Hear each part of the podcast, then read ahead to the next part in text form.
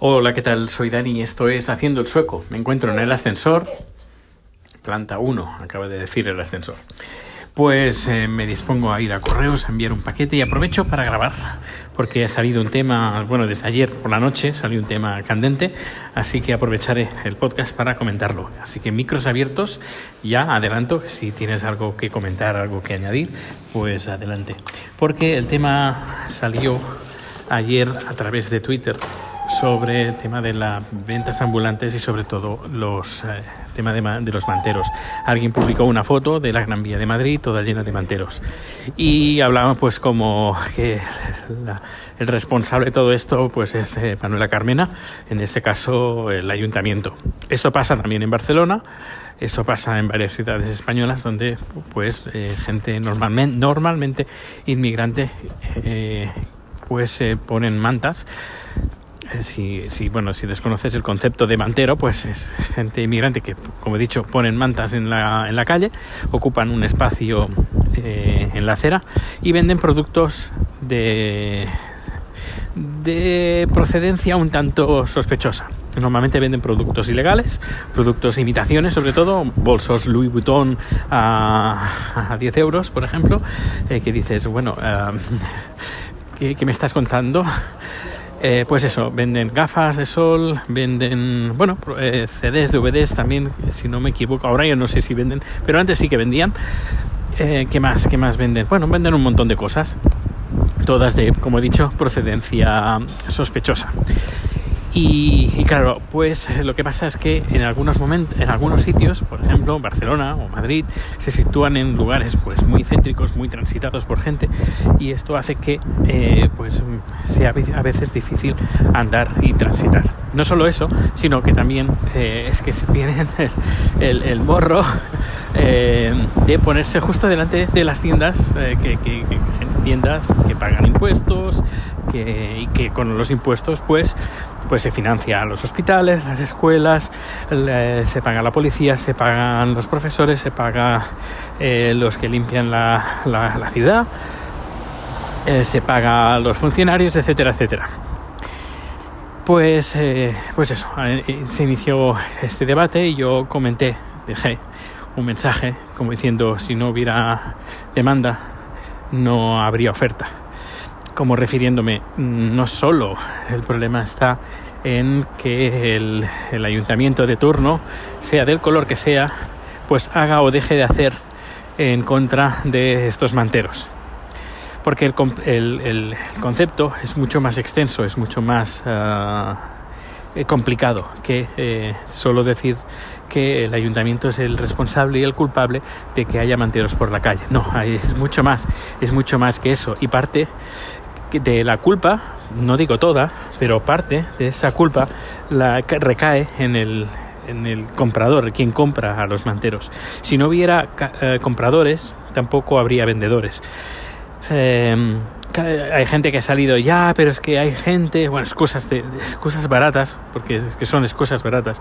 Gente, es que claro, es que hay gente pobre, que el único lugar que tiene para comprar, bueno, a ver, señores, eh, lo que se compra en las mantas es imitación, es decir, es un Louis Vuitton que no es eh, Louis Vuitton eh, o, o, son gafas, pues por ejemplo, yo qué sé, o incluso relojes eh, chinos, etcétera, etcétera. No, no son cosas. quien compra eso lo que, lo que busca es conseguir un producto que aparezca original y no lo es a precio de, a precio no de saldo, sino a precio de, de, de, de bolso de mercadillo. Una persona que es pobre, que realmente es pobre, le importa un pepino si el bolso que va a llevar es Louis Vuitton o es de Primark o es comprado en la tienda de, de los chinos o comprado en cualquier tienda que pague impuestos, etcétera, etcétera. Yo creo que a una persona le da igual. El que no le da igual es la persona que mmm, me gustaría tener ese bolso, pero no me lo puedo comprar porque vale 500 euros, pero mira, lo he encontrado por la calle que vale 10 euros y se parece muchísimo da el pego. Eso, pues la verdad, eh, como que no. Al menos para mí, es, es mi opinión. Yo no soy partidario de, eso, ni mucho menos.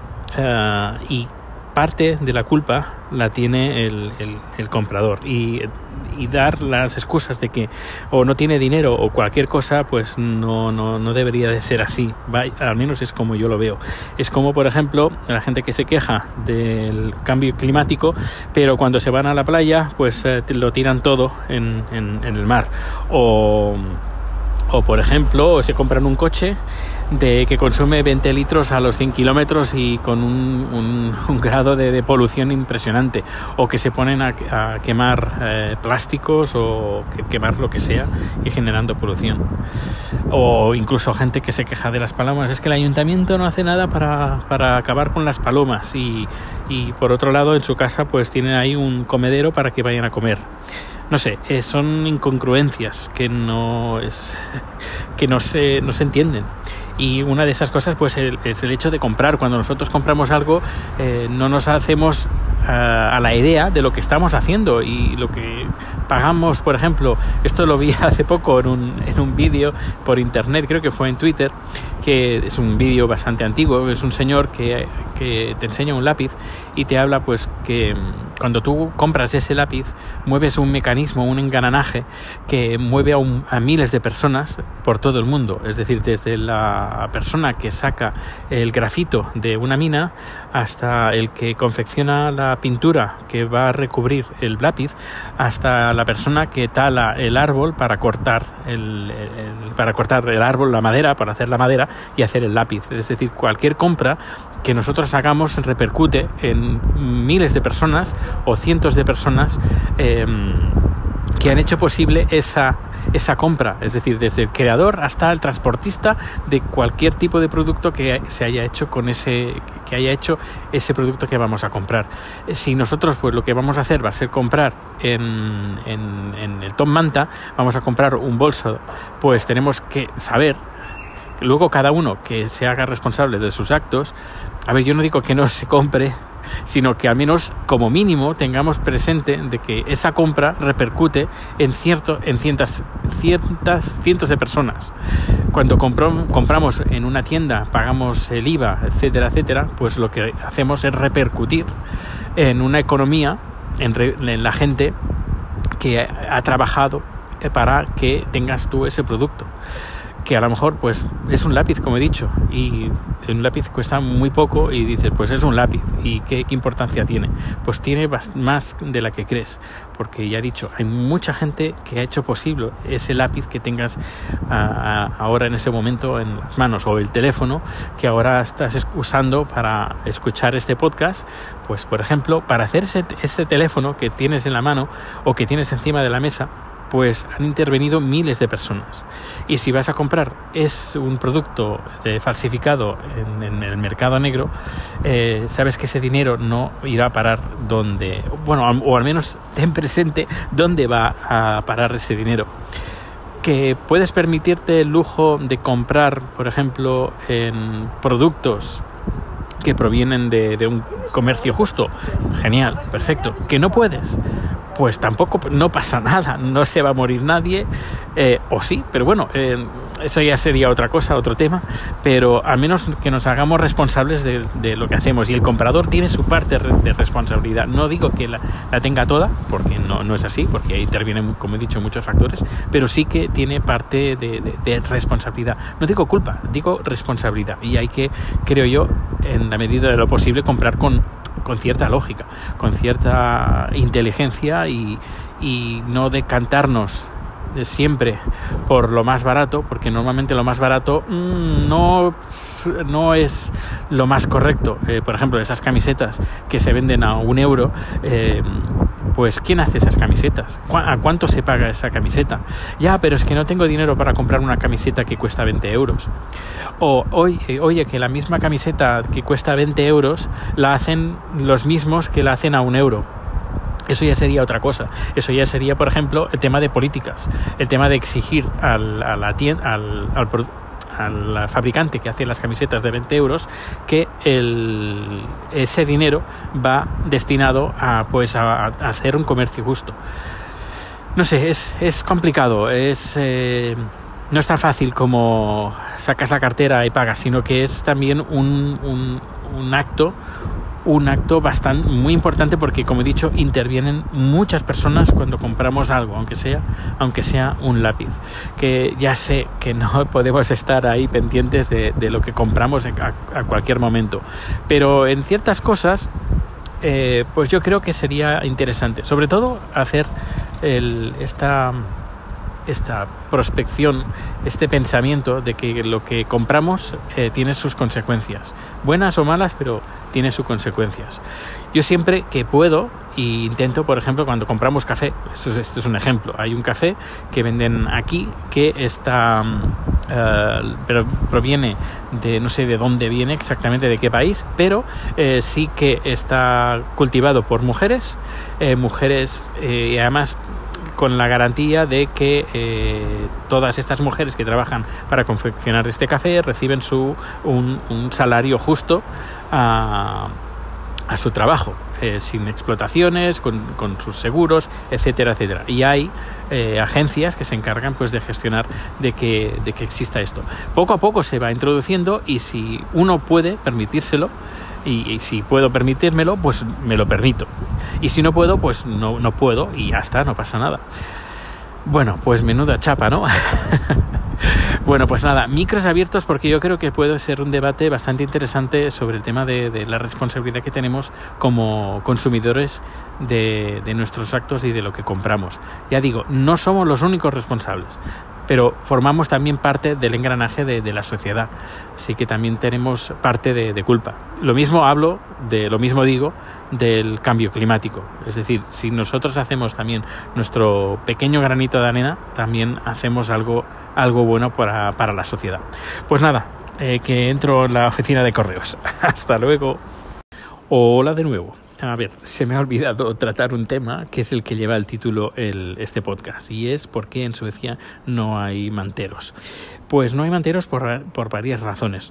Como he dicho antes, pues no es solo un factor el que interviene para que haya manteros o deje de haber manteros. Y cuando digo manteros también me quiero, refer, quiero hacer referencia a la venta ilegal ambulante eh, sea de inmigrantes o no inmigrantes, pues, eh, pues son varios motivos y varios frentes. Primero está el frente pues del inmigrante que viene eh, indocumentado, etcétera, etcétera, que es, bueno, existen varios programas, es decir, si una, una persona refugiada, pues existen programas de, de inserción, inserción laboral, eh, no solo eso, sino en el caso de que fuera un local que se quedara sin trabajo y tuviera que mendigar, pues eh, también existen programas de ayuda, existe la social, se le llama, donde el gobierno paga a esa persona una cantidad de dinero y que sus cuentas quedan intervenidas. ¿Eso qué significa? Pues que eh, todo el dinero que recibe tiene que ser tiene que ser eh, contabilizado, tiene que ser eh, gastado de forma inteligente. Es decir, a ti te dan un dinero, eh, te lo ingresan en una cuenta y con ese dinero pues tú pagas la comida y tienes que guardar todos los tickets de compra que hagas.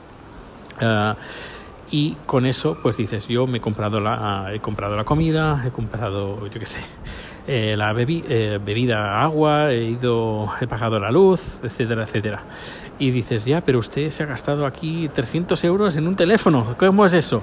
Y no, es que, no, luego ya te quedas sin, te quedas sin dinero, así que de, de ti depende. De la social, el, gobierno te dice, usted puede gastar este dinero en esto, esto, esto y esto. Si usted se lo gasta en otras cosas, que sepa que se va a quedar sin dinero y se va a quedar sin nada. Claro, la gente mm, que tiene necesidad eh, no, se anda con, rodeos, no se anda jugando Ah, porque sabe que eh, esto es muy serio, esto es muy serio. Y si la gente quiere sus eh, caprichos, pues lo que va a hacer pues es mendigar, pedir dinero, porque eh, hay gente que pide dinero por la calle. Bueno, por la calle es difícil, pero a veces sí que se ve en, el metro. Y normalmente quien pide en el metro, a lo mejor podría decir un 60%, son locales, son locales, no son inmigrantes, no son refugiados los que piden. Em, y normalmente piden eh, pues para alcohol o para, para otras cosas, no para comer, porque ya te digo, el comer, el vivir el día a día, esto lo paga, lo, puede pagar el gobierno. Como he dicho, si uno es refugiado ya tiene, ya entra en un programa, no, no, no entraría dentro de, la posibilidad de que pudiera vender eh, en, en, la calle de forma ilegal. Es, mm, un inmigrante ilegal sí que podría hacerlo, pero como he dicho, eh, pues hay ayudas, hay ayudas y si no, pues eh, se buscan se buscan soluciones en este aspecto. En este caso, no, yo no he visto, no hay Tom Manta aquí no hay tomanda, a menos de momento. Y digo de momento porque hace nueve años cuando vine aquí también podía decir no hay indigentes, no indigentes, no hay gente que, que pida limosna hace nueve años, pero ahora no puedo decir eso porque sí que hay gente pidiendo limosna. Normalmente, normalmente el 80% de la gente que pide limosna hoy actualmente, normalmente en la en la salida del metro o en la salida o entrada de un centro comercial o de un supermercado eh, son de una familia de romanos y son los mismos, es una familia que ya todo el mundo conoce eh, y ya en vez de pedir eso es, ya es como un trabajo. Incluso, ya alguna vez lo he comentado aquí en el, en el podcast chat, incluso una persona que es muy generosa y que, que da dinero ya no, no les da dinero porque saben que es un negocio. Eh, y, sabe perfectamente pues que si quisieran trabajar eh, lo tendrían relativamente fácil. Eh, solo, pues bueno, eh, ir a clases de sueco que son gratis, eso por una parte, que hablan sueco, ¿eh? y otra, pues apuntarse a los programas de inserción laboral. ¿Por qué tampoco no hay manteros? El, bueno, aparte de que la policía, pues si, si ve a una persona que vende de forma ilegal en la calle, pues pues le requisan toda la mercancía, es como en España, como en cualquier parte, porque es una venta ilegal. No solo eso, sino también porque la gente no, eh, no compra o eh, intenta evitar este tipo de compras uh, sin impuestos y de forma, de forma ilegal. La gente prefiere pues pagar un poquito más y tener algo un poquito más seguro con unas garantías. Eso no digo, no, no, no quita que lo que compren pues, eh, pues te provenga de lugares un poquito sospechosos, por ejemplo, en las tiendas estas chinas de AliExpress, etcétera, etcétera, porque hay, hay cierta afinidad de comprar en este tipo de tiendas que sí que son muy baratas, pero vete a saber tú eh, dónde, y en qué condiciones ah, han, han, hecho estos productos. Pero bueno, eh, saben lo que compran, saben a qué, condiciones tiene, qué condiciones tienen estas compras pero lo que sí saben que, que bueno, la tema de venta, compra de producto en tipo top manta, pues no, no, no, no se compra. Y luego el último motivo, y el menos importante, la verdad, es el clima. Eh, hay gente que me comenta, ya, pero es que eh, el clima de Suecia hace que no, no, haya manteros. No, eso no es cierto porque, por ejemplo, hay lugares muy, muy, muy turísticos en verano que llegamos a temperaturas, sobre todo este año, que hemos alcanzado récords históricos eh, superiores a 30 grados y, y que podría ser muy fácil pues en lugares, ya digo, yo vivo en la zona más turística de Estocolmo y podría decir la más turística de, de Suecia y aquí no se ponen manteros. Lo que sí que se ponen de, forma ilegal y que están cada dos por tres eh, corriendo, bueno, corriendo, sino que están alertas porque la también hay bastante policía aquí, eh, son los trileros son los que estos que mm, son tres, cuatro personas que están compinchadas. Una persona pues eh, hace como, bueno, una especie de juego. Eh, creo que lo hacen con cartas y tú tienes que sacar una carta. Eh, las van moviendo y tienes que adivinar qué carta es. Son gente que está compinchada. Hay unos que es, bueno, podríamos decir que Em, convencen a un turista para que juegue y apueste y mm, el que lanza las cartas pues bueno pues tiene cierta ah, habilidad en las cartas y hace trucos hace trucos para que el turista pierda siempre. O gane al principio se anime a apostar más y luego al final eh, pues pierda. Eso sí que existe existe y sobre todo en verano. Eh, pero ya digo, es, en muy contadas ocasiones y además este año lo he visto muy, muy poco. Hace unos años, quizás hace dos, tres años lo veía más, pero este año creo que lo habré visto solo una vez. Solo una vez en todo el verano. Y mira que este verano ha sido largo. Bueno, pues ahora sí, ya termino este rollo. A micros abiertos eh, Twitter abierto, comentarios abiertos, cualquier cosa, ya sabes, arroba proteusbcn en Twitter y si no, aquí te bajas la aplicación Anchor y me dejas un audio eh, tan, tan gustosamente. Hasta luego.